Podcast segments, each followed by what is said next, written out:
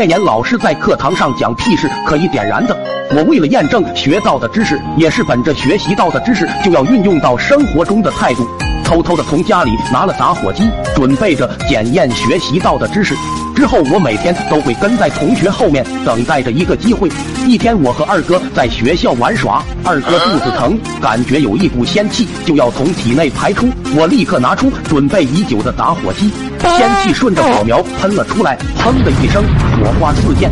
我终于把学到的知识用到了生活中，我就想把这个知识展示给老爸看。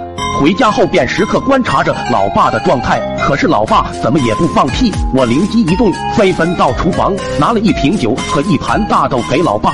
老爸欢快地喝着酒，就着大豆。过了一会儿，老爸的脸突然绷住了。我知道屁要来了，于是我悄悄地躲在老爸的后面，点着了打火机，等待仙气出来的那一刻。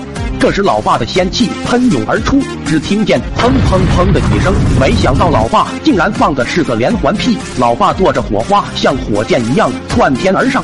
火苗熄灭的时候，老爸张着大嘴，双目无神，魂仿佛都飞了。这件事之后，我在家躺了整整一个月。快手，拥抱每一种生活。